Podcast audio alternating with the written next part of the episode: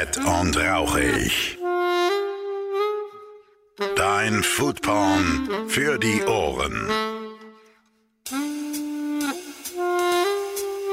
Und damit ein herzliches Willkommen zu einer neuen Ausgabe von Fett und Rauchig, eurem Podcast für Essen, Trinken, Genuss und allem, was so mit der Gastro zu tun hat. Ich bin immer noch euer Moderator Phil Klausen und Huch, was war das denn am Anfang? Habt ihr das gehört? Ja? Jahrelang habe ich mir umsonst den Buckel krumm geschuftet, ja, und jetzt ist es soweit. Dieser Podcast hat Sponsoren. Ich freue mich darüber. Papa kriegt neue Schuhe oder in dem Fall was zu essen. Ja, oder eine Flasche Wein. Hm, ja, man weiß ja nicht, ne? Äh, nichtsdestotrotz, äh, liebe Freunde, liebe Freunde, falls ihr dem Podcast trotzdem Unterstützung zukommen lassen wollt, äh, wir haben ja immer noch äh, Patreon. Habe ich das eigentlich jemals erwähnt? Nein, ich glaube nur die ganz, ganz äh, findigen Leute, die da wirklich nachgesucht haben, haben das gefunden. Ja, es gibt auch noch eine, eine fantastische Patreon-Seite. Ab und zu schaffe ich es doch mal, Podcasts äh, schneller zu produzieren. Und wenn das äh, funktioniert, dann lade ich die vielleicht einfach mal bei Patreon hoch. Ne? Oder es gibt immer wieder so Updates. Ne? Zum Beispiel habe ich die nächsten drei Folgen, die Themen, habe ich schon bei Patreon in, in ein Update reingeschrieben. Ja? Patronen wissen mehr. Also äh, fett und rauchig auch auf Patreon. Und äh, wie gesagt, ab und zu gibt's jetzt auch mal Werbung. Soll euch nicht weiter stören, aber das, äh, damit ihr informiert seid, liebe Freunde. Denn worum geht's eigentlich bei diesem Podcast? Essen, Trinken, Genuss. Die Gastro, ich hab's ja gesagt. Und heute habe ich wieder ein fantastisches Thema für euch, nämlich Brot. Ich liebe Brot. Wenn mich Leute fragen, Phil, was ist dein Lieblingsessen? Es ist Brot. Es ist wirklich Brot. Also es ist kein Scheiß. So ein schönes, frisches Brot mit einer geilen Butter drauf. Oh, Freunde, mir wird direkt schwindelig, wenn ich dran denke. Es ist absolut, das ist mit eins der geilsten Essen, die es gibt. Und darum freue ich mich umso mehr, dass ich einen waschechten Brotsommelier hier in diesem Podcast bekommen habe. Ja, Johannes Sarkoschitz von Bärenbrot. Dieser, dieser fantastische junge Mann und sein Kollege, der Daniel Bär, haben eben zusammen Bärenbrot, die Bäckerei. Und dort backen sie Brot wie vor 100 Jahren. Und das ist fantastisch. Also das ist wirklich fantastisch. Ich durfte mit äh, Johannes zusammen eine äh, leckere Verkostung machen ihrer Brotsorten. Wir haben uns generell natürlich über das Thema Brot unterhalten, was ein Brotsommelier so macht, wie es heutzutage ist, eine Bäckerei zu haben. Ja, das ist nämlich auch nicht mehr so einfach. Und wie kommt man eigentlich auf die Idee, so eine fantastische Bäckerei in ein 80 Seelendorf zu packen? also viele Fragen, die ich an den guten Johannes hatte und die hat er mir alle ganz fantastisch äh, beantwortet. Wir waren in der Backstube direkt mittendrin, deswegen ist der Ton nicht ganz so studio-like wie immer. Aber ich mag das. Ich, ich, ich mag's, wenn ich eben vor Ort bin. Ich mag's, wenn ich mit den Leuten in ihrer gewohnten Umgebung reden kann. Ähm, dann fühlen sich die Leute meistens auch ein bisschen wohler und dann, dann sieht man immer noch was, dann fällt einem noch was ein, was man fragen kann und so. Das ist, äh, ja, so läuft dieser Podcast eben. Gut, ich möchte euch gar nicht länger auf die Folter spannen. Es geht los mit dem Thema Brot. Viel Spaß. Und da bin ich auch schon mitten in einer Backstube in Fischbrunn und mir gegenüber sitzt der Johannes. Hi, wunderschönen guten Tag. Hallo, Servus. Schön, dass es geklappt hat. Ja, freue mich. Sarkuschitz ist dein Nachname, ne? Genau, ja. Ich habe hab mal Angst gehabt, ihn äh, richtig äh, auszusprechen, also Nee, ihn falsch auszusprechen. Äh, habe ihn jetzt auch richtig gesagt und jetzt geht alles doch ganz gut. So ist richtig ausgesprochen. Ja, aber ich bin jede Variante davon gewohnt. das kann ich mir vorstellen, ja genau. Ähm, und wir sind hier bei Bärenbrot. Also du bist ein Teil von Bärenbrot. Ganz genau, ja. Genau. Ähm, stell dich trotzdem nochmal den Leuten vor, äh, was du so machst, ne? was deine genaue Berufsbezeichnung vor allem auch Ja. ist. Und äh, ja, mal einen kleinen äh, Exkurs von dir hier. Ja, genau. Also wie gesagt, mein Name ist äh, Johannes Sarkoschitz.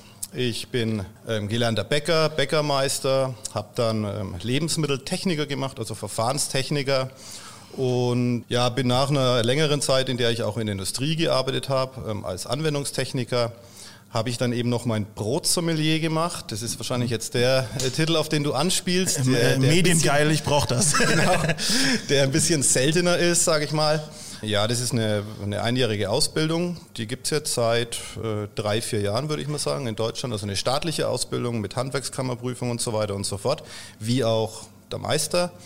Das habe ich eben gemacht, um mich da noch tiefer in mein, das ist schon immer meine Leidenschaft und mein Hobby, Holzbacköfen und Brot, also auch die technische Seite davon, aber auch natürlich das Brot.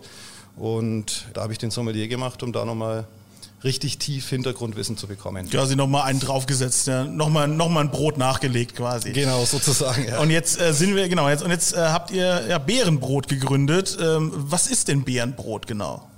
Also es ist natürlich nicht aus Beeren gemacht, hoffentlich. Nee, es ist nicht, also Bärenbrot ähm, heißt im Prinzip Bärenbrot, weil ähm, ja der Daniel heißt mit Nachnamen Bär und er hat es gegründet und daher kommt auch der Name Bärenbrot, also hat jetzt halt nichts mit dem Tier zu tun. Und was ist Bärenbrot? Ähm, wir haben ja so auch als Untersatz, sage ich jetzt mal, äh, zu unserem Schriftzug Bärenbrot auch die Rebellion für gutes Brot. Und wir sehen uns da in der Branche so ein bisschen als Rebellen. Wir stellen unsere Brote praktisch her wie vor 100 Jahren. Ähm, also äh, Rebellion durch Tradition eigentlich. So ungefähr, ja. Man muss äh, sagen, also äh, die Brotkultur in Deutschland ist ja die älteste der Welt, die umfangreichste der Welt. Also wir sind ja, praktisch ja. die Brotnation überhaupt. Ähm, gibt nichts annähernd Vergleichbares auf der ganzen Welt. Ja, das hat eben doch äh, die letzten Jahre oder Jahrzehnte, kann man schon fast sagen, doch sehr stark nachgelassen. Dieses traditionelle, äh, die traditionelle Herstellung, auch die Wertschätzung vor allem für dieses mhm. Kulturgutbrot, weil das mhm. ist es, es ist ja auch immaterielles äh, UNESCO-Weltkulturerbe, mhm. deutsches Brot. Und wir haben uns auf die Fahnen geschrieben, eben wirklich wieder Brot nur mit den Grundzutaten herzustellen, eben vor allem auf diese ganz langen Reifezeiten zu gehen, die man früher zwangsweise machen musste, weil man einfach keine Möglichkeit hatte, schnell Brot herzustellen. Und das eben so ursprünglich wie möglich von Hand zu machen, das war so unser Ansinnen, sage ich jetzt mal. Äh, dass es der Daniel dann wirklich gemacht hat, wir haben ja sehr viel drüber gesprochen. Sogar, das ist unsere Theorie, aber das machen wir natürlich nicht. Ja. Oh nein, scheiße, er macht's. Ja. okay. Ja, es war, es war im Prinzip wirklich so, muss man sagen.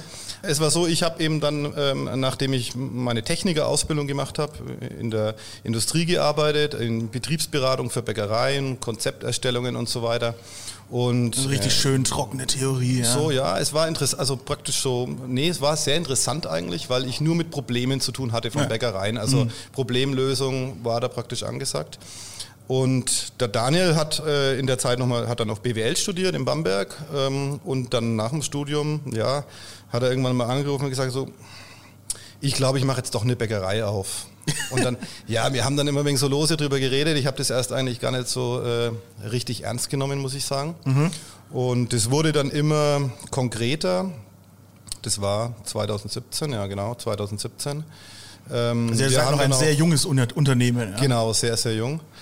Ja, wir haben dann auch jeden Tag in der Vorbereitungs- und Anfangszeit, sage ich mal, eine Stunde Minimum telefoniert. Äh, war ganz praktisch, weil ich ja auch Beratung gemacht habe von meinem Arbeitgeber, ja. habe ich ihn natürlich da sehr intensiv beraten. Und ähm, war auch erstmal wirklich nur der beratende Part für mich, weil mhm. ich eben da wesentlich tiefer in der backenden Branche drin war als er äh, zu dem Zeitpunkt. Und ja, er hat es dann wirklich gemacht. Also war erstmal faszinierend, war natürlich am Anfang auch äh, richtig schwierig, sowas zu machen. Bäckereien Eröffnen ist heute nicht mehr ganz so einfach. Nee, absolut nicht. Also man muss auch mal ein bisschen mal mit diesem äh, Mythos des Bäckerhandwerks ein bisschen aufräumen. Ja, weil, also es, Leute haben schon eine sehr verromantisierte Vorstellung des, des Bäckers dass es ja wirklich auch echt ein knallharter Job ist. Ja? Also dieses das frühe Aufstehen. Ich, ich habe Daniel jetzt äh, vorhin kennenlernen dürfen. Er hat mir gute Nacht gesagt. Ich, war, ah, ich, ja. ich bin hier um 14 Uhr gekommen, liebe Freunde. Ja? Also, also ich als Kreativer gerade so wach geworden, Daniel geht jetzt schlafen, ja? weil der ist halt schon seit äh, der Nacht auf und hat Brote gebacken. Ja? Genau, genau. Also das muss man ja auch mal sagen. Das ist ein wahnsinnig körperlich anstrengender Beruf. Du darfst keine Allergien mitbringen ja, als Bäcker, weil äh, am Ende hast du irgendwie eine Mehlstauballergie oder sowas. Habe ich auch alles schon erleben dürfen im genau. Bekanntenkreis. Ja. Bäcker geworden, die größten, äh, ja, sich Sachen vorgestellt und dann äh, zack, irgendwie nach ein paar Jahren eine Allergie gekriegt und das war's dann. Ne? Ja. Und dann ist es natürlich, ne, wie es alles im Handwerk ist, nicht unbedingt so super lukrativ, wenn du jetzt einfach Bäcker bist erstmal. Ne? Und viel, du hast mir vorhin im Vorgespräch gesagt, du brauchst erstmal auch eine wahnsinnige Investition ne, am Anfang. Genau bis du da Profit machst, dauert auch eine Zeit lang, ne? Deswegen machen sehr viele Lebensmittel, neue Lebensmittelhandwerke auf. Also die, die Anfangsinvestition ist natürlich extrem hoch, muss man sagen, wenn man es mit anderen Handwerksberufen vergleicht. Und man muss sich dann schon ja, relativ sicher sein, dass das auch funktioniert, weil die Investition muss man ja machen, bevor man überhaupt irgendwelche Zahlen kennt, weiß, wie sein Produkt ankommt, mhm. wie die ganze Philosophie ankommt und so weiter. Ähm, deswegen machen das einfach sehr, sehr wenig Leute. Ja, man braucht viel Mut. Man muss sehr viel Mut mitbringen genau, am Ende des Tages. Wo ich allerdings äh, doch ein bisschen widersprechen muss, mhm. ähm, das ist dieser Mythos praktisch, dass in Lebensmittelhandwerken irgendwie extrem schlecht bezahlt wird oder so. Also das, ah, das ist, nicht. ist schon lang nicht mehr so. Oh, also oh cool. die letzten fünf bis zehn das freut Jahre. Mich zu hören.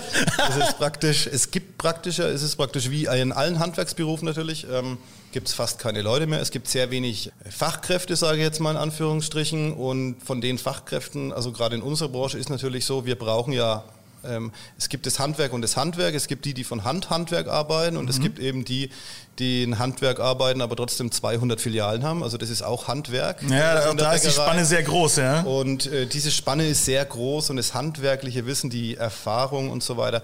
Wenn ich da gute Leute will, dann muss ich auch entsprechend die Leute bezahlen. Also über Tariflöhne wird da im Normalfall nicht gesprochen. Mist, das ist meine Branche jetzt, die schlecht bezahlt. Diese ganzen kreativen Typen ja, in ihren Agenturen, die kriegen nichts mehr. Jetzt, ja, Leute, hätten wir doch mal ein anständiges Handwerk gelernt da draußen. Wie, wie, bei uns, es gibt halt ganz große Unterschiede. Es gibt praktisch eigentlich keine Tarife in dem Sinn. Es ist mhm. wirklich davon abhängig, was man kann, was man macht. Man kann sich natürlich auch sehr gut hocharbeiten. Also das ist halt in so einem Handwerk natürlich. Also Handwerk hat wieder goldenen Boden. Auf jeden Fall. Also ist ja aber bei allen anderen Handwerken, sage ich jetzt mal auch so. Also nicht nur bei uns, dass das bei, bei den anderen Handwerkern denke ich sogar, wenn ich jetzt an die äh, Baubranche oder äh, solche Handwerke denke, mhm. sogar vielleicht noch extremer, als es äh, mhm. bei uns ist. Also Leute, lernt was Anständiges. das, schon mal zum, das schadet auf jeden Fall nie. Zum Man Start kann ja des Podcasts immer noch was weitermachen, wie es wir auch gemacht haben. Tipps also. fürs Leben bei Fett und Rauch. Ja. Sehr gut, ja. Aber ja, gesagt, Bäcker sein nicht einfach. Ähm, den Mut muss man haben. Ihr hattet ihn und äh, ja, Bärenbrot war geboren ihr habt euch vor allem, ja, wie du schon sagtest, äh, auf diese Tradition auch gestürzt. Ne? Also dieser Punkt, was unterscheidet euch eben von den anderen? Also, geh da noch mal ein bisschen genauer drauf ein. Genau, also ähm, ich muss ja dann noch dazu sagen, ich bin ja dann erst 2018 dazu gekommen. Ja. Ich habe das dann alles noch beratend äh, begleitet und habe dann natürlich da schon ein bisschen Feuer gefangen, aber man braucht dann natürlich schon eine gewisse Zeit, um einen guten, sicheren Job äh, in der Industrie aufzugeben, mhm. ähm, um sich dann da wirklich in so ein Abenteuer zu schützen, der, wo man aber einfach die Leidenschaft reinstecken kann, also wo auch Spaß macht. Ne? Und ja, was unterscheidet uns von, ich sage jetzt mal, von einer herkömmlichen Bäckerei? Also im auf den ersten Blick erstmal unterscheidet uns vor allem das Sortiment. Wir backen Holzbackofenbrot, wir machen nur 15 verschiedene Artikel, das ist eigentlich fast alles Brot. Und wir konzentrieren uns wirklich nur auf diesen Part, Holzbackofenbrot zu machen, ursprünglich. Wir haben hier nur Knetmaschinen und Öfen praktisch, äh, mit denen wir das herstellen. Eine heute typische Bäckerei hat zwischen 80 und 90 Artikel im Sortiment. Das ist mhm. natürlich kein Vergleich zu uns. Bei uns gibt es äh, keine süßen Sachen, keine Torten und so weiter und so fort, sondern wir sind. Ist auch schön der Patisserie überlassen, ne? Genau, ja. Es soll jeder praktisch sich auf irgendwas richtig konzentrieren und mhm. es richtig gut machen. Und es ist einfach viel zu umfangreich, Brot herzustellen und viel zu kompliziert, als wie dass man da wirklich in einem in einer hohen Qualität, ohne jede Zusatzstoffe, das machen kann und noch viele andere Sachen auch dazu. Ne? Das finde ich das Spannende an Brot, weil du sagst, es ist sehr kompliziert, Brot herzustellen. Aber andererseits ist es doch eigentlich auch erstmal leicht, weil wenn wir uns eben auf die Ursprungszutaten zurück äh, besinnen, was du am Anfang gesagt hast, ähm, es ist ja wirklich eigentlich nur Mehl, Wasser, Salz. Im besten Fall ja. Mehl, Wasser, Salz, genau, genau. Das sind die Grundzutaten. Genau, also eigentlich, in Anführungsstrichen, leicht, aber man kann sich natürlich schwer machen und man kann es kompliziert, man kann es im Hard Mode spielen, ja, aber das macht ihr, genau. indem ihr euch halt mit den ganzen Sauerteig und so weiter, da bin ich halt auch schon komplett raus. Ich habe, glaube ich, einmal in meinem Leben einen Sauerteig angesetzt, Asche über mein Haupt. Ich backe Brot zu Hause, aber halt so. Ja, absoluter Trend übrigens. Über Nacht halt. Ja. Absoluter Mach ich, mach ich aber gerne. Mache ich schon lang.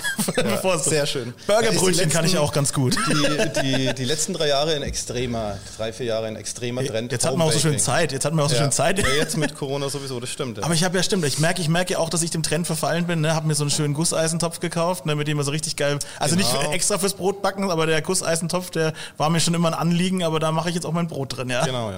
Ja. habe ich erst gestern wieder gemacht, hab's versaut. Also es, es sieht super aus, aber es hat scheiße geschmeckt. Aber es liegt daran, dass ich, ich habe wild durcheinander gewürfelt. Ich habe mich mal was getraut, ja, und habe mehrere Mehlsorten durcheinander geworfen, mhm. hab's über Nacht stehen lassen, immerhin, ja, aber ich habe halt dann auch aus Angst ein bisschen das zu verkacken, ich habe Trockenhefe rein. Mhm. Und dann irgendwie, und irgendwie war es jetzt dann, es war geschmacklos. Es hat irgendwie nicht hingehauen. Ich habe auf den Sauerteig verzichtet und habe mir gedacht, ach, egal, so, ne. Ja, äh, es klappt doch sonst auch immer. Und dann habe ich ein bisschen zu viel Dinkel rein und so ein bisschen zu viel Weiß und irgendwie war es komplett geschmacklos. Also ja, zurück zu dem, es ist eigentlich einfach, aber es ist auch kompliziert. Genau. Das ist ja die Faszination daran, sage ich mal. Wir arbeiten mit äh, lebenden Rohstoffen. Also wir haben ja schon mal das Problem in Anführungsstrichen, dass sich natürlich das Mehl laufend verändert. Mhm. Äh, wir kriegen unser Mehl auch von einer kleinen Mühle aus Oberfranken. Also das ist jetzt nicht so standardisiert, wie man es vielleicht auch kennt man muss sich immer darauf einstellen, weil der Kunde will ja im Prinzip immer das perfekte Brot. Wir sind da auch sehr, äh, sehr dahinter, dass wir nur perfektes Brot rausgeben. Lieber keins als kein perfektes. Das ist einfach bei uns auch äh, so eine Philosophie-Sache, sage ich jetzt mal.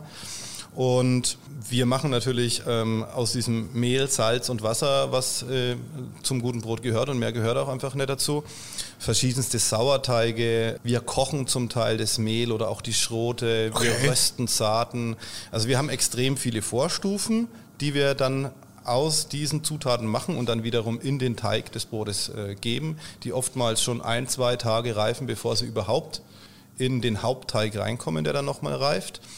Und wir backen auch ein bisschen anders. Das ist natürlich heute auch was komplett anderes. Also wir backen hier auf dem ähm, Holzbackofen. Holzbackofen ist ja praktisch im Unterschied jetzt nur mal ganz kurz erklärt zum Steinbackofenbrot. Wird ja oft Steinbackofenbrot verkauft. Es gibt praktisch kein Nicht-Steinbackofenbrot, weil auch, immer Stein ist auch auf einer Ofen, ja. Kunststeinplatte ist es ein Steinbackofenbrot Stein- oder Steinofenbrot. Ah, Marketingsprache. Ja, Schönes. Und ja, was ist eigentlich der Unterschied vom, vom Holzbackofen zum Nicht-Holzbackofen? Ist nämlich der, es wird in der Backkammer, in der wir das Brot backen, wird vorher das Holz abgebrannt. Mhm. Also ich, da, beim Holzbackofenbrot kann ich nicht heizen, während ich backe. Okay. Ich kann heizen, dann kommt die Asche raus. Während des Abbrennens geht die Hitze in den Schamottstein rein. Das ist natürlich immer ein Schamottstein, der speichert diese Hitze, der Schamottstein. Dann kommt die Glut raus, der Ofen wird sauber gemacht und das Brot kommt rein. Und dieses Brot backt dann praktisch nur bei Strahlungshitze. Okay. Also die Steine st- haben ja keine aktive Wärmequelle mehr, Nee, keine klar. Heizquelle mehr, wie jetzt das in einem herkömmlichen Ofen ist, die dann sehr aggressiv wäre, sondern sie strahlen nur das, was sie gespeichert haben, ab. Und dadurch habe ich kann ich wesentlich länger backen. Also man muss so sehen, wir backen unser Brot im Schnitt ungefähr doppelt so lang, wie es branchenüblich ist.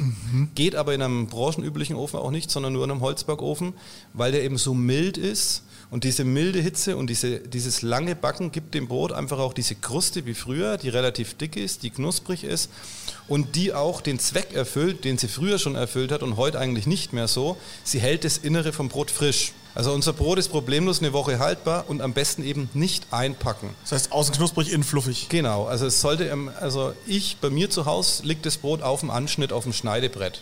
Okay. Ohne irgendwas. Das ist meiner Meinung nach das Beste für diese typischen Brote, wie wir es jetzt hier in Franken zum Beispiel haben, eben diese rockenlastigen, gut durchgesäuerten Brote. Ja, Da die, schon, das, die auch so ein bisschen äh, säuerlich sind, wenn man reinbeißt. Schon Genau, direkt, wir, haben ja, wir werden ganz oft gefragt in, in unseren Brotstuben, wie lagere ich das Brot am besten.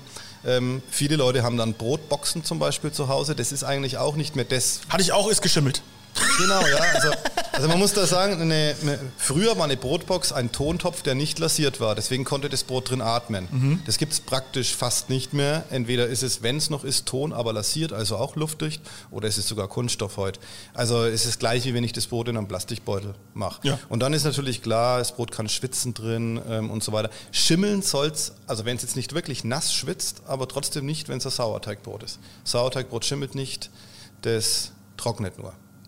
Also die Rocken. Hatte ich, hatte ich richtig schlechtes Brot. Jetzt hat er mich ertappt.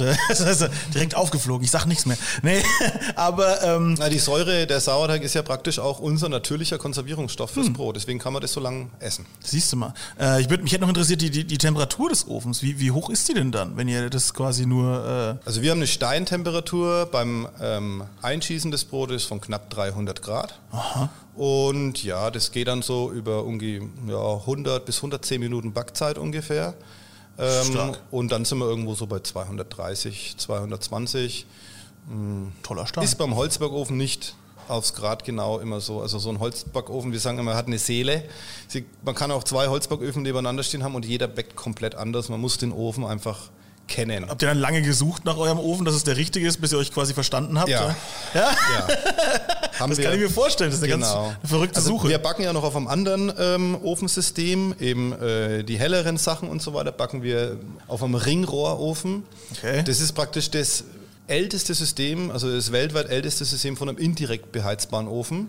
Also da können wir praktisch heizen und backen. Okay. Und der wird bei uns mit Holz beheizt, also mit Macht ihr ein Holzscheidler. Brötchen oder irgendwie sowas oder drin. Genau, da machen wir unsere Brötchen, der wird richtig mit Holzscheidler beheizt und da ist es praktisch ein Ofen, der ja komplett stromlos funktioniert. Also da wird cool. in Rohren Wasser erhitzt und das sind äh, Rohrschlangen, die um die Herde rumgehen und das Wasser erhitzt sich, verdampft, fließt auf der anderen Seite wieder runter, wird wieder vom Feuer erhitzt. Das ist auch ein ähnliches Backergebnis wie im Holzbackofen, weil die Hitze eben auch sehr mild ist. Anders wie jetzt bei Öl- oder gasbefeuerten Umwälzeröfen, sage ich mal, die heute, äh, sage ich mal, der Standard sind. Ja, ich wollte gerade sagen, aber das, dann sind es ja alte Maschinen, oder? Also, oder gibt es da auch moderne Varianten davon? Oder habt Nee, ihr wirklich lange suchen müssen, bis ihr die überhaupt gefunden habt? Genau, also unser äh, Ringrohrofen zum Beispiel, das ist der Dampfbergofen, der kommt aus Luxemburg.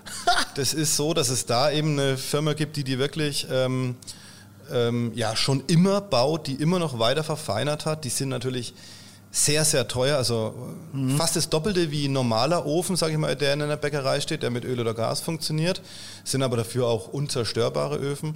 Und Holzbacköfen werden nach wie vor gebaut. Also das gibt's. Ähm, Okay.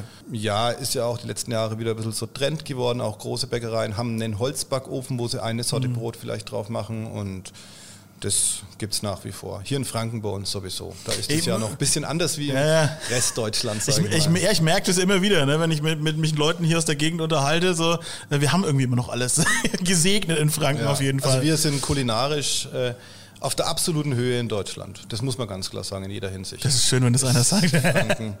Sehr, sehr, sehr gut, ja. Das ähm, mit den Öfen ähm, ist natürlich die eine Sache, ne, dass ihr da so viel Arbeit und Energie reinsteckt. Und dann steckt ihr auch noch so viel äh, Arbeit und Energie in die Teige rein. Da natürlich jetzt erstmal die große, große Frage, warum?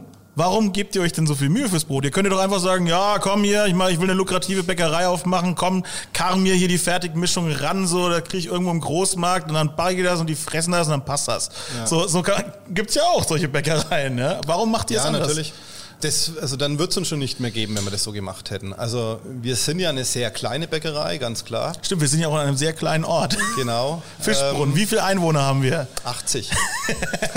Gre- ge- Grenzenloser Irrsinn, eine, eine Bäckerei äh, auf, in einem 80-Seelendorf aufzumachen. Ja, aber es funktioniert sehr gut. Also äh, wir können uns da nicht beklagen. Nee, warum, äh, warum machen wir das so? Wir haben den Anspruch, absolut hochqualitative Sachen herzustellen. Das ist für uns ganz wichtig, weil da leider unserer Meinung nach, das hat sehr nachgelassen bei vielen Bäckereien. Es gibt ja auch dieses typische Bäckersterben, also dass jedes Jahr ungefähr 1000 Bäckereien in Deutschland zumachen und dafür andere größer werden. Also es gibt nicht weniger Verkaufsstellen. Das ist Und- eigentlich sehr faszinierend. Also es gibt immer noch gleich viele Verkaufsstellen, aber es gibt Genau. immer weniger Bäcker. Immer weniger Bäcker, genau. Also, Also so individuelle sozusagen. 9000 ungefähr. Also es wird jetzt wahrscheinlich dann mal ein bisschen langsamer gehen mit den 1000 pro Jahr, aber es wird schon noch so weitergehen. Hat verschiedenste Gründe, Nachfolgeprobleme. Äh, man muss sich auch vorstellen, ein kleiner Betrieb, der 90 Artikel herstellen soll und als Konkurrent eben dann einen von den vielen großen Filialisten hat, die es ja heute gibt, das ist kostentechnisch absolut nicht machbar. Also das ist, funktioniert nicht. Das haben wir auch gewusst. Ja. Deswegen haben wir uns auch ganz bewusst dafür einen komplett anderen Weg entschieden natürlich. Wirklich diese langen Reifezeiten und, und es hat sich wirklich eine, eine große Fanbase gebildet. Ähm, wir haben extrem viel Stammkundschaft, auch viel Neukunden, eben in unseren Brotstuben, auch in Amberg und in Lauf. Natürlich nur mit unserem Laden hier in Fischbrunn, obwohl wir da natürlich ja, mehr als begeistert sind, wie das hier alles funktioniert. Wird es nicht funktionieren, sondern wir haben ja in Lauf und in Amberg noch was und ein paar Lieferstellen. Ja, das wird nachgefragt, das Brot. Also wir haben auch wirklich, äh, glücklicherweise sind wir oft in der Situation, dass wir einfach die Menge nicht produzieren können, die wir produzieren oder verkaufen könnten, sage ich jetzt mal. Und dadurch auch sehr wenig Retoure haben, also sprich Brot, was zurückkommt und ja, was am nächsten Tag nicht mehr frisch ist. Es wird nur Brot natürlich, das frisch ist, verkauft.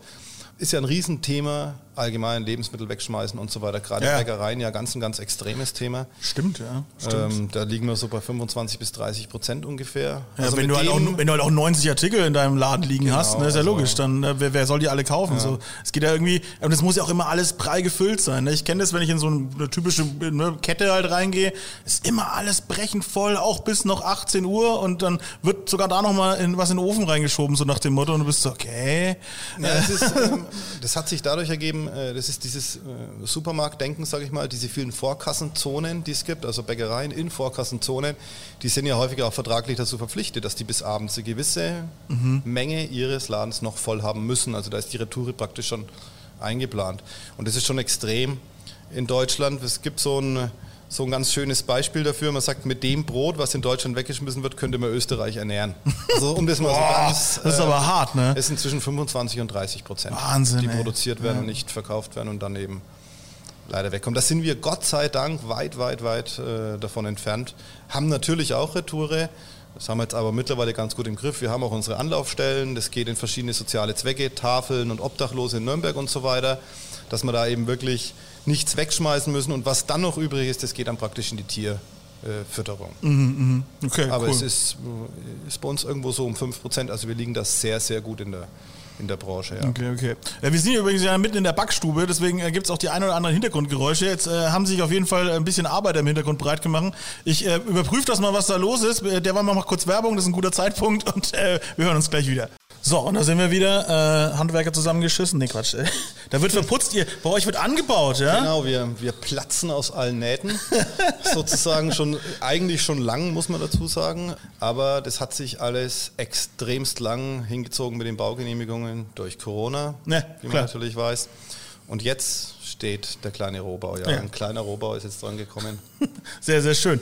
Ähm, genau, wir waren, wir waren äh, beim ähm, Warum. Wir waren immer noch beim Warum. Und zwar, ähm, genau, warum gebt ihr euch so viel Mühe für euer Brot? Was ist der, was ist der Hintergrund?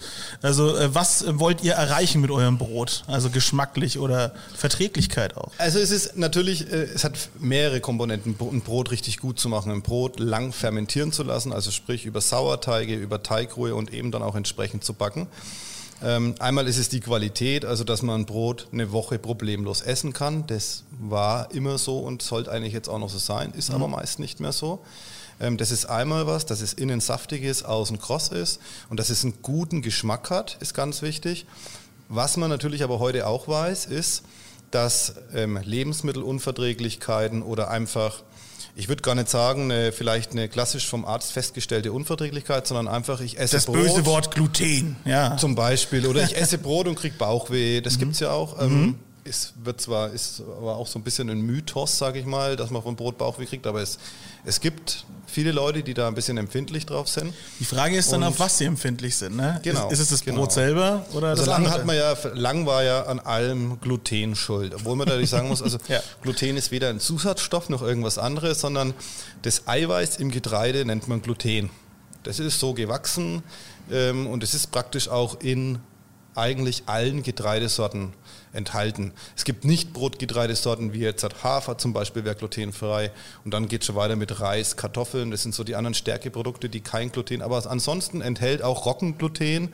Dinkel sogar viel mehr als Weizen. Das ist auch, viele Leute kaufen Dinkelbrot weil sie kein Gluten wollen. Also da ist äh, ganz viel Unwissenheit einfach. Gluten ja. wurde eben lang als ganz schlecht oder an allem schuld ähm, hingestellt. Es ist ja immer irgendein Lebensmittel. Genau. Es ist irgendwann, also am Anfang waren es ja die Fette, dann kam ja jedes Produkt fat-free auf den Markt, ne? Und jetzt äh, dann irgendwann haben die Leute gemerkt, oh Moment, es gibt ja gute und schlechte Fette. Und dann, was war irgendwie der nächste Teufel, den sie oder die Sau, die sie durchs Dorf getrieben genau, haben? Keine Ahnung, ja, auch Kohlenhydrat, Kohlenhydrate, Kohlenhydratfrei Brot, ja. also dieses typische Abend. Low Carb war dann ewig, genau. Das nichts mit einem Brot zu tun hat im Prinzip. Auch glutenfreies Brot. Immer ernsthaft da draußen, wer schon mal ein glutenfreies Brot gegessen hat, ja, das schmeckt wie so ein Tafelschwamm. Ja. Das kannst du nicht also essen. Da, da, muss ich wirklich auch sagen, das kann man eigentlich nicht freiwillig essen. Also diese glutenfreien Brote werden auch im, eigentlich nicht von Handwerksbäckereien hergestellt mhm. oder im Normalfall sollte es nicht so gemacht werden, weil ein Handwerksbäcker nie garantieren kann, dass es wirklich glutenfrei ist. Und wenn man jetzt da von den zwei Sachen oder von der einen, gehen wir mal von der einen schlimmen Krankheit. Es gibt eine Krankheit, bei der ist Gluten wirklich sehr schlimm. Zöliakie, Zöliakie, genau, genau. Zöliakie, genau. Das sind zwischen 0,1 und 0,5 Prozent gibt es das in Deutschland. Also praktisch fast nicht. Mhm. Und Leute, die Zöliakie haben, die kämen gar nie auf die Idee, in einer Bäckerei Brot zu kaufen, weil die praktische Probleme nur, wenn das Brot einen Weizenstaub drauf hat. Also da geht es wirklich um ganz geringe Mengen, ja. kriegen die schon Probleme und die kennen ihre Krankheit und die kennen ihre Probleme und die würden sich niemals so ein Brot kaufen. Und, und genau, da geht es halt alle um, anderen ja. ist eigentlich, müsste nicht sein, hat meistens nichts mit dem Gluten zu tun. Ja, genau, also der Zöliakie, da kommt mir jetzt wieder zugute ehemaliger Krankenpfleger, ne? also, äh, genau, da, genau. Da, also weiß ich Bescheid, also liebe Freunde, also wenn ihr Zöliakie habt, das kriegt ihr verdammt nochmal mit und zwar sehr schnell. Ja? ja? Also das, das sind wirklich Schmerzen, die du da kriegst, weil die Zöliakie ist eine Dünndarmerkrankung, ja, also und dann kriegt ihr wirklich, also ne, das muss man jetzt alles gar nicht im Podcast aufzählen, was ihr da alles kriegt, aber wenn ihr das habt, dann checkt ihr das und dann kriegt, ja. also dann kriegt ihr das richtig heftig mit und die Leute, wie gesagt, die wissen das. Ja? Die, wird, die kämen nicht auf die Idee, in eine Bäckerei zu gehen und genau. zu fragen, ob der glutenfreies Brot hat. Genau, aber diese, also. diese, diese klassische, na, sagen wir jetzt mal, ähm, ja, trendige Glutenallergie ja, oder die Glutenunverträglichkeit, wenn man es jetzt mal so sagt, die ist ja witzigerweise durch den, diesen Trend jetzt, ähm, oder das heißt diesen Trend, dieses, dieses Wiederentdecken von, hey, wie mache ich eigentlich gutes Brot, ne, merken dann diese Leute, die eigentlich von sich glauben, sie hätten eine Glutenunverträglichkeit, so, oh Moment mal, das Brot vertrage ich, wie kommt das denn? Genau, ja. Also das ist wirklich, ich meine, ich habe das ja alles in der Theorie gelernt, aber dass es sich wirklich auch in der Praxis, also in, in, ich bin ja viel auch in unseren Brotstuben, eben bei den Kunden so widerspiegelt, ist dann doch sehr, sehr erstaunlich, muss ich sagen. Es ist wirklich so, also das weiß man heute, das ist auch nachgewiesen, da gibt es Studien dazu vor der Uni Hohenheim, dass praktisch dieses, diese häufige Unverträglichkeit vom Brot, gerade von frischem Brot zum Beispiel, da redet man von FODMAPs, das sind mhm. praktisch, ja, es sind Kohlenhydrate, die einfach im Getreide sind oder im Teig und dann auch im Brot und die eben auch der Dünndarm schlechter verarbeiten kann. Entsprechend kriegt man dann vielleicht äh, ja, Durchfall, Magenkrämpfe, Blähungen, so das äh, Typische. Mhm.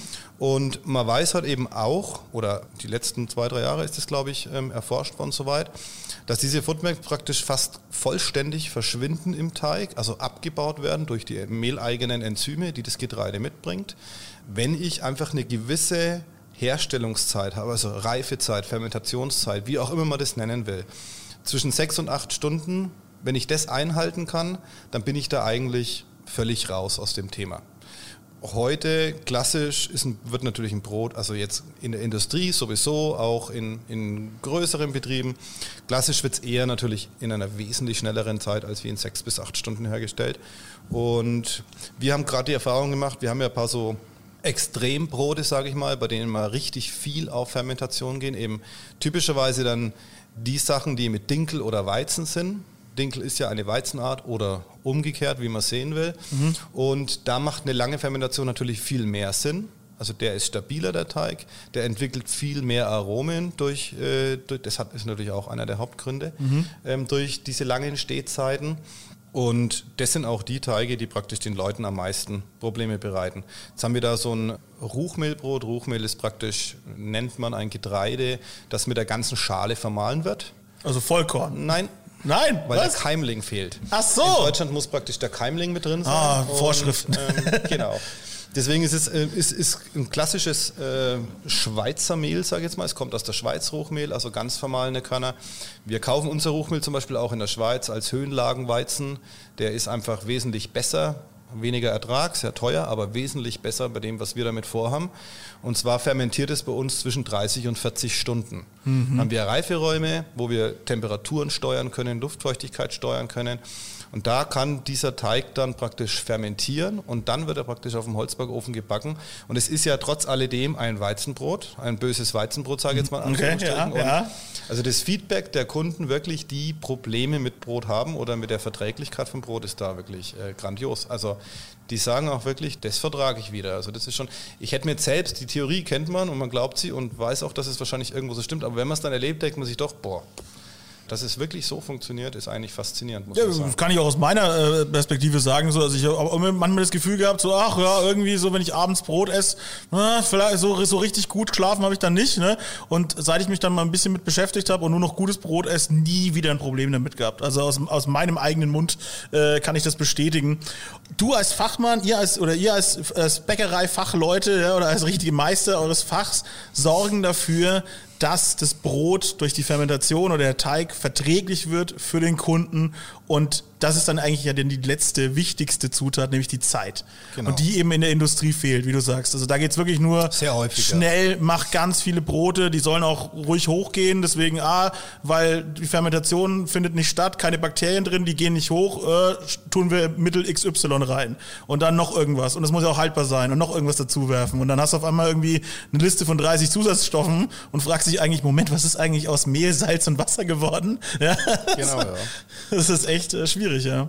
Ja, das, das ist natürlich so. Und ähm, also die Zeit ist da natürlich der größte Faktor, klar, in großen Produktionen. Zeit ist Geld, ist ja bei uns auch nicht anders, aber wir legen da halt einfach Wert drauf. Ihr habt ja eure ganze Produktion Und danach ausgerichtet genau, erstmal, ne? Genau. Und was natürlich ein Faktor ist, dass wir das komplett von Hand aufarbeiten. Also Brot lebt auch von einem weichen Teig, von einem klebrigen Teig. Mhm. Und der ist eben nicht zwingend maschinengängig. Also sprich, ähm, deswegen ja. ist auch unser, das ist auch unser Vorteil, sage ich mal, ein bisschen gegenüber Großen, die mit Maschinen arbeiten. Wir arbeiten eben von Hand und wir können die Teige so machen, dass das Brot optimal wird. Nicht, dass der Teig über eine Maschine geht. Das ist mhm. der große Vorteil. Ja. Muss man sagen. Habt ihr dann ähm Also so mal auch jetzt zukunftsmäßig gedacht, ist es dann auch euer, euer Ziel, Leute daran auch noch ranzuführen und, und, und auch mehr Leute auszubilden, dass das wieder mehr passiert? Oder? Ja, das wäre. Also ihr wollt ja auch wachsen, ne? Ihr braucht ja, ja auch Leute, die das können ne? am genau, Ende des ja. Tages. Ja? Also wir wollen, wir wollen nicht mehr unbedingt so viel wachsen. Also wir sind, wir sind äh, viel schneller gewachsen, als wir uns jemals Nee, also von meinem Haus hätten. nicht weit weg ist ein, ist ein Laden frei und ich ja. will, dass ihr da reingeht. Ich will nicht jedes Mal hierher fahren müssen. Diese E-Mails kriegen wir jede Woche, ja. ja, alles gut. Nee, das geht natürlich, also deswegen ist ja auch bei uns so jetzt ein kleiner Anbau dran und, und Wachstum ist sehr schwierig mit dem Konzept, äh, das wir machen, weil einfach äh, oftmals ist es ja so, dass man durch Wachstum in irgendeiner Form auch vielleicht rentabler wird oder Arbeiten rentabler werden und das ist eben bei unserer Arbeitsweise einfach nicht der Fall. Also bei uns ähm, ja, steigen die Lohnkosten mit dem Wachstum, hm. kann man sagen, an. Ja. Das ist auch, ähm, natürlich, der Steuerberater sagt, mm, mm, mm, Wachstum und die Lohnkosten trotzdem. und wir sagen dann einfach, ja, wir, wir sind anders wie die anderen. Also für uns sind Lohnkosten praktisch eine Investition ins Handwerk. Wir wollen händisch arbeiten. Also, ja, auch für mich als Verbraucher ähm, ist das ja total interessant. Also ich ja. will ja, dass mehr Leute das können, was ihr macht. So. Genau. Also es ist sehr schwierig, natürlich gute Fachkräfte zu finden. Das bedarf dann auch einer, einer guten Einarbeitung und so weiter. Mhm. Auszubildende ist würden wir sofort nehmen, aber ist extrem schwierig zu bekommen. Es gibt praktisch fast keine Auszubildenden mehr Shit. im Bäckerhandwerk. Will ähm, keiner mehr ähm, machen, keiner. Ja, es ist, dann sind wir hier natürlich jetzt auch nicht irgendwo äh, am zentralsten Ort der Welt. Wir sind hier in Fischbrunn und dann noch im Bäckerhandwerk und obwohl wir, denke ich, eine sehr gute Ausbildung bieten könnten, zumindest im Brotbereich und für jeden anderen Bereich hätten wir genug befreundete Bäckereien, die da auch sehr gut sind, wo man praktisch mal Auszubildende tauschen könnte oder sowas machen mhm. könnte. Und mhm. das Bäcker muss ja nicht nur Brot können. Klar. Ja, klar im Ausbildungsberuf. Allerdings, wir ähm, leben da so ein bisschen vor den Quereinsteigern auch, muss man sagen. Im, im Verkauf genauso wie ähm, in, in der Produktion. Das, man muss da vor allem ja, Begeisterung einfach mitbringen und, und das muss einem einfach auch Spaß machen. Und wenn man das Ergebnis sieht, muss das einfach auch, muss man sich drüber freuen können, sage ich mal.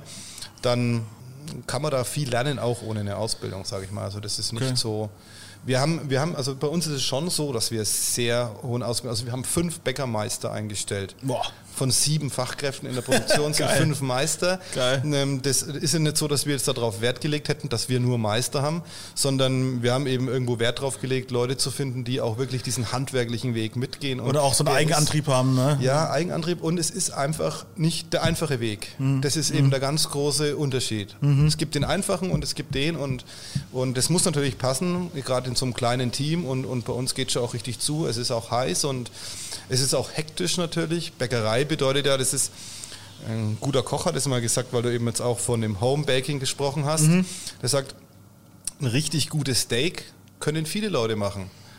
Aber für 30 Leute gute Steaks machen, das kann nur einer, der es gelernt hat. Ja, stimmt. Und das ist eben meistens so. Wir müssen eben jeden Tag das Top-Brot in der Früh rausfahren und das auch noch pünktlich, sonst kriegen wir Ärger. Ja. Und äh, dann ist da natürlich auch ein bisschen Stress drin, das gehört einfach dazu und äh, das macht aber auch Spaß, es wäre sonst auch einfach, es ist ein richtiger Handwerksbetrieb. Wir sehen uns auch dadurch, dass wir natürlich keine äh, Konditorei oder feinen Backwaren haben, sage ich jetzt mal. Sieht man auch hier, wenn man sich so umschaut. Es ist sehr rustikal, Holzbacköfen. Mhm. Ich sehe das eher als Werkstatt als als Küche, wenn man es mal so. Hat was von der Werkstatt, sieht. ja, genau. stimmt schon, ja. ja. Also das ist auch so unser ja, das ist auch so unser Ansinnen. So sehen wir uns da auch, mhm. ganz klar. Ja, vielleicht hat ja der ein oder andere Hörer jetzt Bock, irgendwie Quereinsteiger zu werden. Wäre auf jeden Fall wünschenswert, ne? Sonst bewahrheitet sich, ich glaube, Sammy Deluxe hat es damals äh, in irgendeinem Song drin gehabt, irgendwie, der Bäcker wird Rapper, doch wer backt mir mein Brot, ja? ja. das, ist, äh, das ist wirklich ja, wichtig. Ist das ist wirklich wichtig. Also, liebe Leute, äh, wer, wer Lust hat, kann jetzt hier, kann jetzt hier einsteigen. Bärenbrot braucht geile Leute. ähm, jetzt mal, jetzt äh, geht's mal weiter im, äh, in unserem äh, wunderbaren Podcast. Ich habe Brot vor mir liegen. Ich habe ein Brotsommelier vor mir sitzen. Wir machen jetzt eine schöne Brotverkostung. Das habe ich mir jetzt vorgestellt. Ich äh, werde jetzt zum ersten Mal äh, mir ein äh, äh Bärenbrot reinfahren und ihr seid live dabei. Das finde ich sehr gut. Also Je nachdem, wann ihr das hört. Vielleicht hört ihr das zum Einschlafen, vielleicht hört ihr das beim Autofahren, vielleicht macht ihr ganz andere Sachen. Das interessiert mich gar nicht. so, ich bin so ein alter Riecher, ich bin Brotriecher. Ich muss genau. auch tatsächlich, tatsächlich sagen, wenn mich Leute fragen, was ist mein Lieblingsessen, ist es wirklich Brot. Und wenn also Brot geil auch, ist, aber ist ja nicht verwundert. Ja, ja, gut, bei dir, ja. Aber bei mir denken die Leute, was der Geier, was, was der Kerl essen kann, aber bei mir ist es wirklich Brot, ja. Ich finde Brot sehr gut. Ich versuche es mal ein bisschen, bisschen Kruste aufzunehmen. Das war schon mal sehr schönes Knistern. Mm, rein. Mm. Holy shit. Du hast jetzt gerade auch äh, den Boden äh, mhm. genommen. Also beim Brot, deswegen auch das Backen, ein ganz, ganz wichtiger Prozess. Mhm. 80 Prozent des Geschmacks ist in der Kruste, mhm. nicht in der Kruste. Genau, deswegen ne? habe ich jetzt auch erstmal die Kruste genau, genommen. Ja. Brot, das keine Farbe hat oder keine Kruste hat, mhm. das ist vom Geschmack her eigentlich schon fast ein bisschen zum Tode verurteilt, muss man sagen. Das Brot hat echt, das hat viel Geschmack. Das ist richtig, also je länger ich das auch gerade kau, das macht ganz viele Sachen gerade. Schön kurz, bald nicht. Was sind denn das für Begriffe? Du bist, weil ihr seid wie, ihr, ihr Sommeliers seid alle gleich. Ob das Wein ist oder das Brot oder sonst irgendwas, ihr habt immer so blumige Beschreibungen für das ganze Zeug. Also, naja, es wird es nicht mehr im Mund. Hm? Es wird nicht mehr im Mund. Gibt es ah. so Brot auch, sage ich mal, das ähm, schlecht wird, das wird dann immer mehr oder es wird batzig mhm. im Mund, unangenehm zu mhm. essen, sage ich mal. Nö, das nicht. Es wird jetzt ja. süßer. Ich merke auch, aber irgendwie habe ich das Gefühl, ihr habt, das ist jetzt ganz normales Brot, oder? Das ist unser Original, genau. Mhm. Aber schmeckt wie, als wären da Gewürze drin. Nee, das ist kein Gewürzbrot. Verrückt, oder? Wir haben das ja, weißt du, auch weißt mit Gewürzen, wir haben das auch mit Gewürzen. Aber weißt du, wie es vielfältig schmeckt, ne? Da würde es so einen Unterschied aber schmecken, weil wir, was wir mit unseren Gewürzen auch machen, das ist auch so, eine, so, so was Spezielles, wo wir einfach gemerkt haben, mhm. boah, was für ein Unterschied. Die klassischen Brotgewürze sind ja ähm, praktisch Anis, Kümmel, Fenchel und Koriander, mhm, ja. die in Brot reinkommen. Die gibt es natürlich als Mischung, vermahlen, zum Zugeben ganz normal. Und dann haben wir uns irgendwann gedacht, na komm jetzt, wir probieren das jetzt aus, wir kaufen uns die jetzt halt im Ganzen die Gewürze, mischen die selber und dann sind wir drauf gekommen, wir rösten die ab. Gibt natürlich immer noch mal einen anderen Geschmack, abrösten. Mhm. Und dann sind wir nochmal drauf, wir rösten die ab, zerstoßen die und geben die noch warm direkt in den Teig.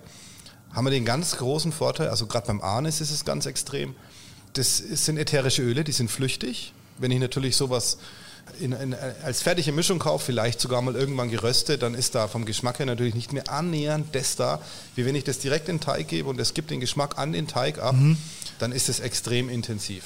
Ja, genau. im, Gegensatz zu einem industriell gebackenen Brot, was ich jetzt, was ich in irgendeinem Supermarkt gekauft habe, habe ich hier eine Geschmackspalette, die echt unfassbar ist. Das ist wie, ja, das ist schon wie beim, aber wirklich wie beim Wein. Deswegen ist ja auch, dass es ein ja, Sommelier gibt. Ja, ja, genau. Es ist über 500 Aromen, hat mein Brot schon nachgewiesen. Über 500 verschiedene. Das ist ja irre.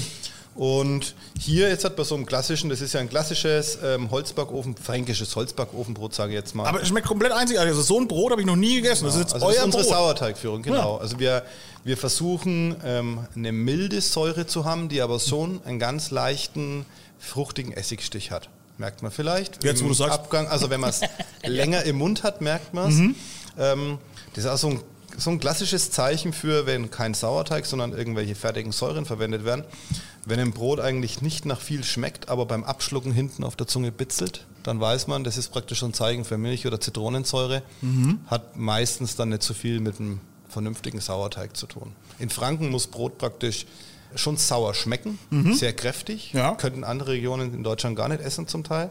Und das erreichen wir eben. Wir steuern ja unseren Sauerteig. Also mit der Temperatur können wir steuern, ob Milch oder Essigsäure produziert wird von den Bakterien. Mit der Festigkeit können wir das steuern.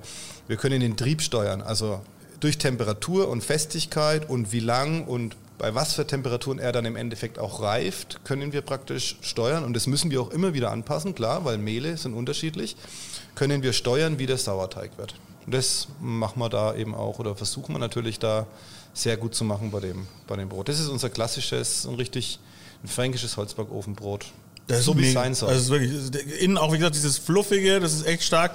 Und was ich bei Brot so faszinierend finde, das habe ich letztens erst gelernt, dieses fantastische Wort, oder die, die zwei Wörter, die retronasale Olfaktion. Das, das Riechen von Produkten oder von Essen quasi, man riecht ja einerseits durch die Nase, hm. aber man kann ja auch riechen, indem man was im Mund hat und es dann von hinten sozusagen an die Nase genau. rangeführt wird. Das geht beim Brot, finde ich, sehr krass. Ja, das ist ja, das, aber ist ja praktisch bei allen äh, Lebensmitteln so. Ja, aber Brot also hat so ein Aroma, was sich so verteilt und ja. wenn du es kaust und wenn du es länger im Mund hast und dann diese ganzen, ja, das ja, es sind Aromen, es, sind, ja. es, ist praktisch Geruch, genau, schmecken tun wir ja bloß. Ähm, es ist ja Salz, Luft in dem Brot. Bitter.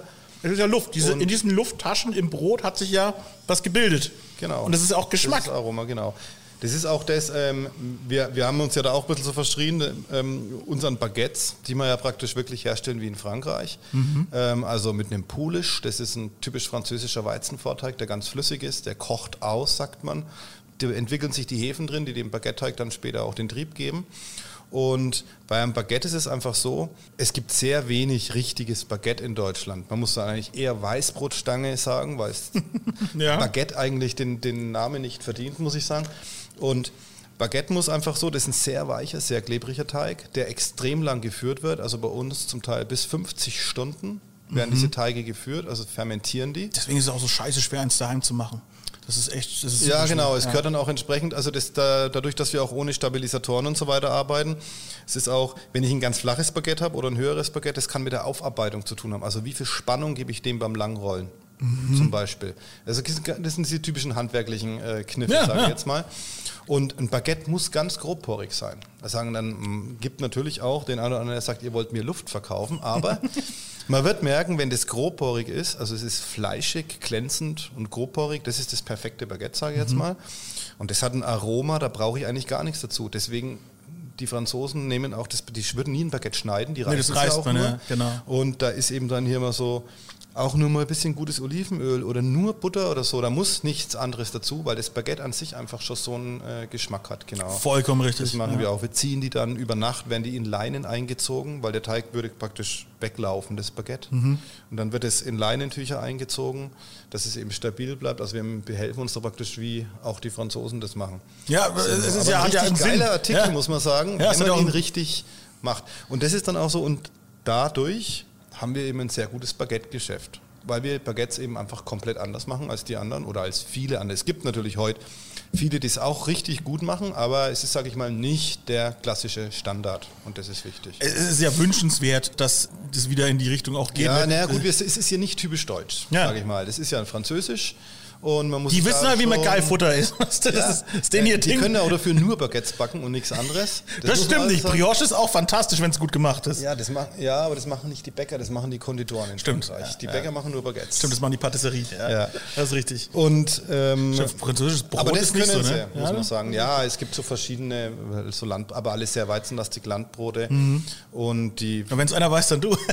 die Auswahl ist praktisch, äh, gibt es sehr wenig Auswahl. Also das, so wie es bei uns ist, kennt man sowieso nirgendwo, aber sehr weizenlastig. Ey, das ist bei uns schon keine auch Auswahl. wirklich, also das ist schon uns, bei uns wirklich massiv. Wie viele Brotsorten gibt es in Deutschland? Naja, also wir haben in, in Deutschland haben wir ähm, aktuell etwas über 3000 eingetragene Sorten. So Wahnsinn.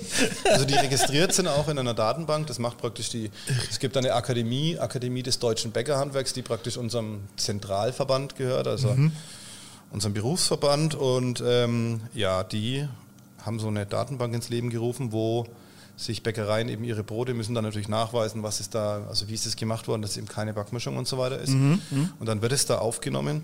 Das ist aber natürlich auch so, man, Deutschland ist ja auch anders wie alle anderen Länder, was die Brotkultur betrifft. Schon allein durch die Regionen. Also wir haben ja Roggenregionen, wir haben Dinkelregionen, wir haben Weizenregionen. Das hat schon mal kein anderes Land der Welt in der Ausprägung, sage ich mal. Und wir haben den Beruf Bäcker, den gibt es praktisch seit 1300 Jahren, ist einer der ältesten Berufe, also die Bäckerzunft früher in den mittelalterlichen Städten. Wie hat sich das dann angefangen so zu verteilen? Durch das Wandern, durch die Wandergesellen. Das kam dann irgendwann auf und dann ist es losgegangen, dass eben die Roggengegenden, auch Weizen und so weiter und so fort. Und dadurch hat sich diese extreme Vielfalt, diese extreme Vielfalt gebildet in Deutschland. Genau. Stark. Wir haben viel Getreide, wir haben verschiedenste Böden. Ja, die, Leute sind regelrecht wahnsinnig mit unserem Brot. Das ist ja wirklich so, es gibt ja Leute, die nehmen das mit in Urlaub. Ja, äh, 20 Prozent aller, da gibt es sogar eine Statistik zu, 20, ich glaube, also ich, ich will mich da jetzt nicht, nicht verdingen, aber ich glaube 20 Prozent aller ins, regelmäßig ins Ausland Reisenden, also das werden wahrscheinlich eher Geschäftsleute als Urlauber sein, die nehmen Brot mit Verrückt. ähm, aus Deutschland, weil es wirklich, ja. Gut, wer schon mal woanders war, der weiß vielleicht auch, vor was man spricht. Ja, gut, aber äh, ja klar, äh, wie gesagt, in Frankreich gibt es ja auch leckere Brote, zumindest. Ja, auf Also, jeden Fall muss ich schon im Land irgendwo. Ja. Frankreich ist da noch für das, auch alles, was, so sie in den arabischen Raum gut. geht, finde ich auch geil. Diese ganzen Flatbreads, die es da gibt, so ganz tolle, ganz tolle Brotkultur Ja, auch, ja, ne? auch nicht zu unterschätzen. Also es ist da, Absolut, weltweit, ne, ist ja Brot einfach. Auch in Russland dann ähm, diese extremen Roggenbrote, die fast gekocht werden und süß schon fast Ja. schmecken. Also gibt es äh, wirklich irre. Sachen, muss man echt so sagen. Ja, und das, und, und das alles irgendwie trotzdem aus den gleichen Bestandteilen, also diesen Genau. einfachen kleinen Bestandteil. Und es ist ja auch so, so faszinierend, dieses, dieses Schaffen eines Produkts oder eines, eines, eines Lebensmittels, eines, äh, das, das dich ja auch überleben lässt. Ja? Wenn, du, wenn du eine Packung Mehl da stehen hast und ein bisschen Wasser, das kannst du zwar, also du kannst zwar Mehl essen, aber du stirbst trotzdem irgendwann. Aber wenn du daraus Brot machst, kannst du davon ziemlich lange leben. Ja. Und das ist total so, okay, das ist, das ist richtige Magie eigentlich schon Ja. fast, ne? Ja, das ist, wir haben ja auch in der Sommelier-Ausbildung viel über die Kultur natürlich gelernt. Das ist ja ein ganz wichtiger Punkt. Und das weiß man ja heute auch, dass unsere, unsere komplette Entwicklung, die Zivilisation, hat sich vor allem durchs Brotbacken gebildet. Also die Neandertaler waren die Fleischfresser. Die gibt es bekanntlichermaßen ja nicht mehr. Ha. Und ähm, ja, man hat im Prinzip ja irgendwann angefangen, äh, irgendwelche Wildgräser ähm, weiter zu kultivieren und so weiter. Hat dann da zufällig irgendwann mal entdeckt, ähm, dass man Brot rausbacken kann, ungesäuertes, ungelockertes Brot, also trockene äh, Fladen haltbar machen. Dadurch kam das sesshaft werden. Das kam praktisch nur dadurch, dass man das gelernt hat. Und, und schon das Fermentieren ist ja praktisch aus dem alten Ägypten. ja. Also auch das ist schon sehr, sehr, sehr alt. Ähm, natürlich ein Zufallsfund, aber Ja, mal, was, mal was stehen lassen, ne? Ja, genau. ja, genau. Also da ist schon, deswegen auch äh, ist, ist es uns auch irgendwo ja so wichtig, diese Wertschätzung für Brot wieder anzuheben. Dieses, dieses im Supermarkt verramschte Brot, sage ich mal, das als Beilage oder Unterlage verwendet wird und nicht als Lebensmittel. Das ist eben das, was uns äh, einfach sauer aufstößt. Das, was wir nicht wollen und wo wir einfach äh, auch dagegen ankämpfen. Und das geht nur natürlich, indem wir andere Brote herstellen. Viel Ja, reden genau, kann man immer. vormachen, ja. Wir müssen es einfach anders machen. Es, das kommt auch immer mehr. Es gibt immer mehr Bäckereien, die diesen, diesen Weg auch wirklich konsequent auch gehen und, und Gott sei Dank, ja, das ist jetzt so eine Generation, wo das vielleicht wieder ein bisschen kommt. Vielleicht auch dadurch, dass sich die ganze Branche ist so, dass es immer weniger werden, kristallisiert sich das dann vielleicht auch ein bisschen raus. Wir hoffen, dass es auf jeden Fall nicht ausstirbt. Ne? Das wäre wirklich das Schl- Schlimmste der Welt, weil da würden wir was richtig Krasses verlieren. Sowas, wie du so sagst, sowas seit Beginn der, der kultivierten Menschheit existiert. So Genau. das, und, und also aussterben wird es, denke ich nicht. ich hoffe nicht, natürlich. Nein, nein. Also ist schon da echt gehe ich stark. fest von aus, ja. Das ist gut, wenn einer immer so zuversichtlich ist im Podcast und nicht immer nur düstere Utopien malt. Nee, Ja? wir uns, ähm, uns geht sehr gut. Wir können uns ja auch nicht beschweren. Es ist einfach, Stimmt. ich denke, man muss es mit Leidenschaft machen und natürlich auch viel Energie, viel Arbeit, aber man hat dann auch was gemacht. Ne? Das ist halt der große Unterschied. Man hat in der Früh was, wo man verkauft und die Leute, äh, das ist bei uns ja eh für mich immer noch irgendwo faszinierend und überraschend und unverständlich zugleich. Stehen die Leute Viertelstunde in der Schlange vom Laden und sind dann überglücklich, dass sie vielleicht noch das letzte Brot von der Sorte bekommen haben, weswegen sie angestanden waren. Und das ist eigentlich eigentlich das, warum wir das machen, das Feedback. Die Leute wollen es, die Leute nehmen, gerade jetzt auch durch Corona ist es natürlich noch extremer geworden in die Läden, nur wenig Leute rein und so weiter. Und die Leute nehmen das in Kauf, keine Parkplätze und anstehen müssen und vielleicht noch viele Kilometer fahren, um das Brot zu bekommen. Das natürlich, wenn, wenn das da ist, sag ich mal, dann macht Spaß. Dann ist ja, magisch auch, auch, ja. ja. Genau. Richtig cool. Ja. Da weiß man, wofür man aufsteht. genau, Ja. ja, absolut. Ja, ich habe jetzt schon mal ein bisschen weiter verkostet nebenbei. Ähm, ich habe hier ein, ich kann ja mal selber ein bisschen vor mich hinraten. Es ist milder, das Brot schon mal, im Gegensatz zu dem anderen. Genau, richtig. ich habe hier Kürbiskerne drin, sehe ich. Steirische natürlich. Selbstverständlich. Ah, Habe ich auch rausgeschmeckt äh, an dieser Stelle. Würde man sehen an der Farbe. Ist wirklich so? Jetzt echt? Oh. Chinesische, also es wäre ja heute, sage ich mal, 90 Prozent ist wahrscheinlich aus China an Kürbiskernen, was verarbeitet wird. Mhm. Stimmt, habe ich auch gehört. Die so wie sind- Tomaten tatsächlich. Ja, das, das Also habe ich auch nicht gewusst, aber ja? habe ich jetzt auch gehört, ja. Fast alles an Tomatenmark und so kommt aus China. Ja, das wusste ich auch What nicht. the aber fuck, ja. Bei den Kürbiskernen weiß ich schon lange aus der Branche. Das ist jetzt auch nicht erst seit letztes Jahr oder so. Das Kürbiskerne kommen schon immer aus China. Ich habe letztens gelernt, dass Krabben äh, in Norddeutschland nicht mehr gepoolt werden, sondern alle nach Afrika kommen zum Poolen. Ja. Denkst du auch so, ah, okay, gut, Kleine die Welt geht vor die Hunde. Ja. Ja. Nee, man sieht es an der Farbe. Steirische Kürbiskerne sind dunkelgrün Mhm. ähm, und die chinesischen sind eher klein und sehr hellgrün. Und also daran sieht man es und wenn man es schmeckt, das ist dann brauche ich, das brauche ich nicht erklären. Man Okay. muss nur mal gegeneinander probieren. Das ist ein Unterschied wie Tag und Nacht. Das glaube ich, Ist auch ja. ein Preisunterschied wie Tag und Nacht, aber Aber es lohnt zahlt ja. sich auf jeden Fall aus. Genau. Auf jeden Fall. Ja. So, dann was habe ich noch? Ähm, ich sehe außen Haferflocken an der Kruste. Genau, es ist aber kein Hafer. Das Okay, ist ein- Emma. Emma? Das ist Emma, ja. Genau. Die Lokomotive von Lukas. Ja. Nein, Emmer ist ähm, auch äh, ein sogenanntes Urgetreide. Heute fängt man wieder an, alte Getreidesorten ähm, anzubauen, zu kultivieren. Ähm, in dem Zug hat man, glaube ich, auch herausgefunden, dass das mit diesen Foodmaps eben das Problem ist und nicht der Weizen an sich. Emmer ist eine Urform des Weizens, die etwas nussiger schmeckt, eher au- auch wieder Dinkel. Und genau, das sind Emmerflocken da drauf. Okay. Innen drin sehe ich ähm, kleinere Partikel. Also Schrot nehme ich an, deswegen gehe ich davon aus, dass es was Vollkornartiges ist. Nein. Nein? Also das ist kein Getreide, Okay. das ist eine Bohne.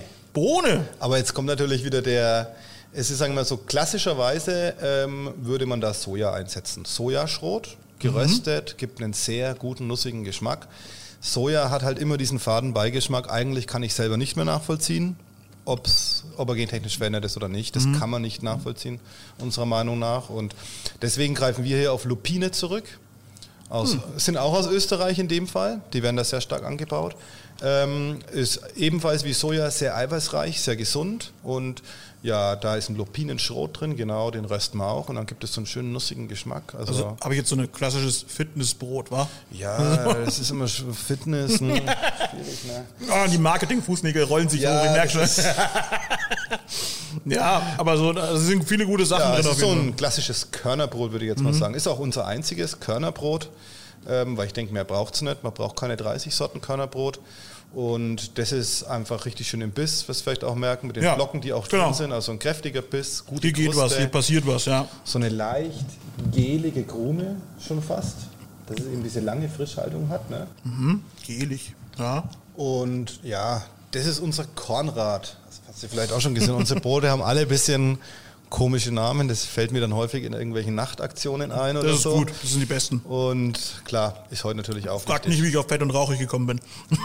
Marketing spielt heute eine große Rolle. Das Ja. ist ganz klar, ja. Man muss natürlich auch das, was man macht, auch. äh, der- Man muss es nicht nur verkaufen, man muss auch beraten, man muss präsentieren, Mhm. man muss die Story dazu verkaufen. Ist natürlich ganz klar die Story, was machen wir und so weiter und so fort und warum ist es vielleicht anders wie bei den anderen ne? Mhm. oder bei vielen anderen. Ja. Auch hier habe ich wieder diesen dicken Rand, den ich merke. Das ist echt. Aber das ist auch bei euch sogar. Hm, da schneidet meine Zunge direkt. Hm, äh, schon wieder. Hier diese, die, also äh, ihr könnt es ja nicht sehen, Freunde, aber ich mache euch dann tolle Fotos. Aber das ist, also, ihr habt auch richtige Lufteinschlüsse in der Kruste. Das ist auch so Genau. richtig, also bis ins kleinste Detail merke ich hier, hat was gearbeitet, hier war mal was lebendig. Also das ist echt, das ist richtig stark. Und wie gesagt, und das ist jetzt deutlich milder als das Sauerteigbrot, ist ja klar. Genau, ja. Mhm. Es ist auch Sauerteig drin, aber natürlich äh, geringer. Hier ist eher der, der Dinkelanteil höher. Also das ist praktisch eben so ein Rocken-Dinkel-Emmerbrot, äh, mal ohne Weizen. Aber wir, wir machen es da eben so, dass wir auch ein Dinkel-Vollkornmehl zum Beispiel vorbearbeiten für die bessere Verträglichkeit und auch einfach für die Wasseraufnahme, dass wir eben keine Backmittel und so weiter einsetzen müssen. Ähm, kochen wir zum Beispiel auch Mehle.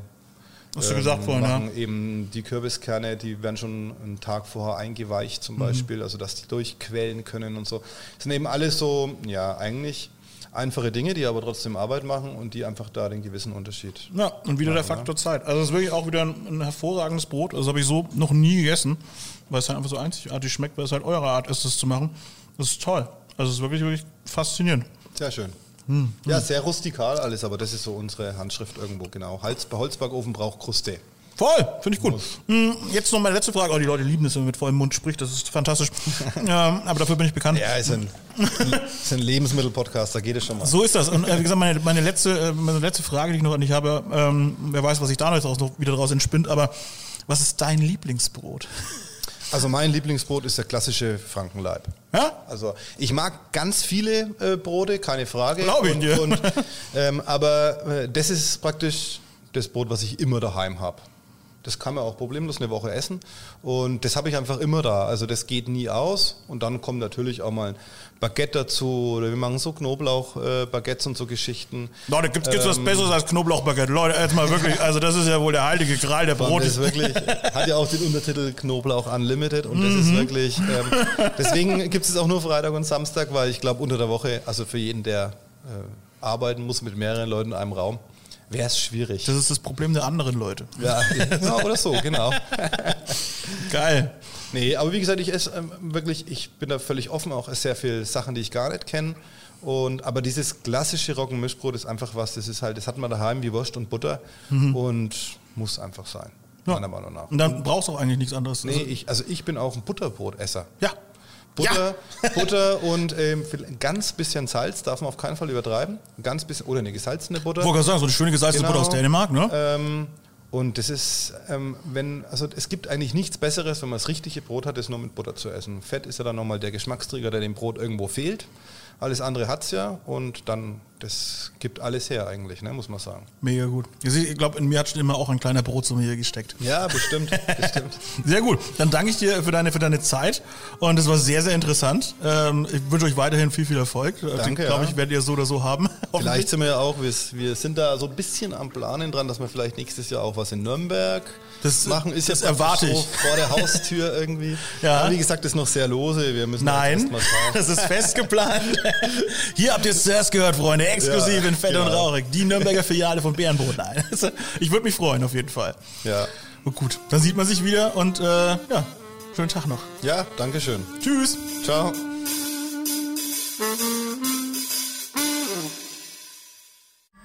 Alle Podcasts jetzt auf podyou.de, deine neue Podcast-Plattform. Podyou.